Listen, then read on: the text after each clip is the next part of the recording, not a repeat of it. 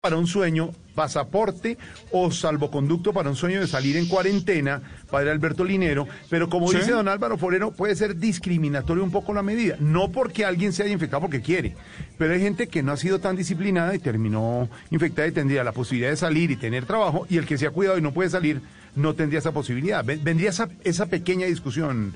Eh, Alberto. Claro, no, no mira, yo, yo primero quiero resaltar algo, Jorge, y es que a mí me parece que es una propuesta creativa que ya se está pensando en muchos países. De hecho, en Israel, donde ya hay mucha gente vacunada, ya ha comenzado a pensarse en ese tipo de pasaporte, en ese tipo de salvoconducto, por decirlo de alguna manera.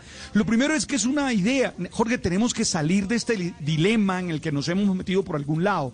No podemos seguir con el tema de o salud o economía, porque las dos son vida, las dos son vida y las dos nos están ocasionando primero. Entonces yo lo, que celebro primero es que hay una propuesta y necesitamos más gente propositiva, porque es que criticar y, decir esto no sirve y no hay que hacer esto y no hay que hacer esto, de acuerdo, pero ¿qué hay que hacer? La mano, de, la mano de, de criticadera de oposición lo que necesitamos son propuestas, exacto, claro. sí, dime qué propuestas hay. ¿Cómo logramos salvaguardar la economía y salvaguardar a las personas? la salud de las personas. Se, nos prende el bombillo, eh, eh, Alberto.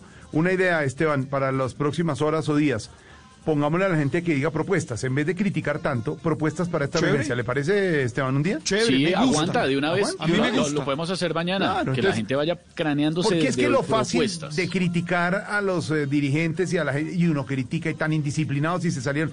Dejemos de criticar y de, darnos de adalid de la moral de este mundo y de este país y hagamos propuestas concretas. Y me parece buena idea, Bueno, eso es lo fundamental en lo primero. Yo celebro eso, la creatividad y lo propositivo. Ahora, Jorge, a mí me gusta la propuesta. Sé que legalmente tienes muchas dificultades. Sé que puede ser discriminatoria. Mm, creo que con la situación actual no resiste una tutela.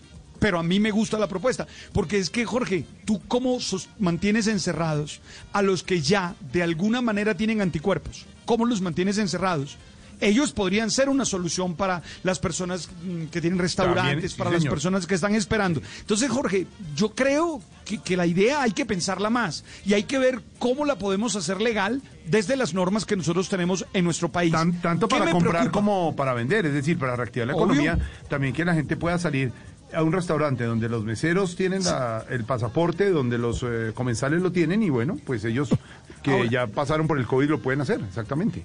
Esteban, yo, yo no lo veo tan difícil, porque si tú te das cuenta, ya Microsoft y Oracle están trabajando sobre la manera de encontrar ese salvaconducto en términos tecnológicos. es decir, que desde tu celular ya tú puedas... Eh, por Bluetooth puedas tener la información y las otras personas en el restaurante sepan que tú tienes el salvoconducto. No, ya se está trabajando sobre eso y entonces yo creo que tecnológicamente hay muchas ayudas y hay muchas posibilidades. ¿Sabes qué es lo único que me preocupa a mí? Porque creo que lo legal se le puede encontrar alguna construcción consensuada.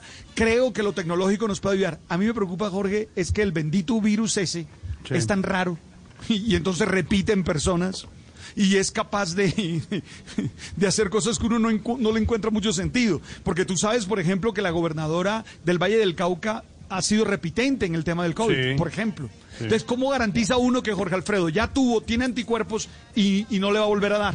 O no va a volver a contagiar. Ah, es, esa es la limitación más seria que yo le veo a la propuesta. Pero yo en lo que quiero subrayar, Jorge, quiero dejar ese mensaje desde mi óptica y desde lo que siempre quiero mm, entregar en Voz Populi, es que, hombre, hay que ser creativos y hay que ser propositivos. Esta en cuanto tal, a mí me parece interesante, valiosa, tiene que ser más desmenuzada, hay que hilar más mm, delgado con ella, hay que entenderla mejor, pero es una muy buena opción porque, Jorge, es que y esta vaina pica y se extiende, como en el béisbol. Esto, esta bola está cayendo allá detrás de la segunda base y pica y se extiende para el center field. Y, voy más allá, Padre Alberto, antes de ir con Aurorita, que tiene unos consejos hasta ahora, y es cuando se dé la vacuna, cuando se empiece la vacunación masiva, y a unos meses, la gente que se ha vacunado, que haya hecho caso, que crean la vacuna, pues puede tener también salvoconducto. Los que no, que es respetable que no se vacunen porque es la libertad de cada uno, pues no tendrían eso. Porque la vacuna sí daría también ese salvoconducto como lo hablan esta mañana, ¿no?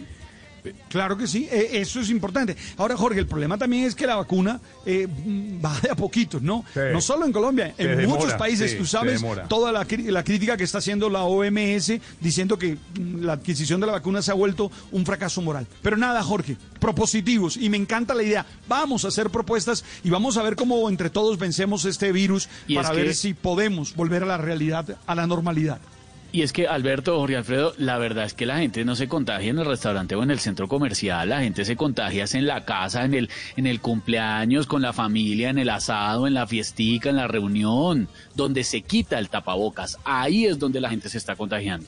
La historia de Santander de los tres hermanos que fallecieron en el muy desafortunadamente de la, la historia, en el, después del cumpleaños de la mamá, porque llegan a la casa con la familia, con los amigos. Yo vengo hoy de verme con mi familia. Todos usamos tapabocas permanentemente. Incluso quienes conviven en las mismas casas usan tapabocas. Es que eso es lo que Incluso hay que Esteban, en su familia que ya ha habido, ya ha habido casos de COVID, los que han tenido COVID también lo usan, exactamente. Sí, señor, claro, permanentemente. Ahora, es que vamos a ser claros, Jorge y Esteban. No porque seas familiar mío, no porque yo te conozco, eh, no me lo vas a contagiar. Eh, claro, exacto. El, el virus no pregunta, ¿ustedes dos se conocen? ¿Son amigos? ¿Son primos? ¿Son abuelos? No, no, el virus ataca y punto. En cambio, en los restaurantes, en los almacenes, la gente con todos sus protocolos no está transmitiendo el virus y sí necesita reactivar. Pues puede ser, señor. Ahí estamos viendo. ¿saben qué? ¿Saben qué? ¿Saben qué, brother? Yo sigo aquí en Voz Populi mm. viendo la realidad. Estoy tomando aire. Hágale, hágale, padre. Pero inhale, inhale. Viendo la realidad. Y ponemos el cronómetro. eso sí, cuando, quiera, padre. Lance Oiga, ¿sabe qué? Yo veo la realidad. Si se ¿Cómo la ve? ¿Cómo la ve? No, hombre, ya, ya se me fue. No, no, no, no, no, no, Usted puede, padre, usted puede. yo veo la realidad con una pi.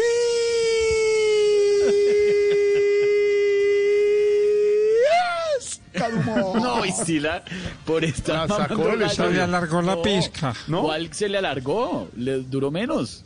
Cinco segundos. No, estaba frío, estaba frío, estaba Padre, le voy a decir una cosa. Usted en esta nueva vida no puede, no puede durar cinco segundos ni loco. Tiene que durar mucho más. No, no, ¿Qué es eso?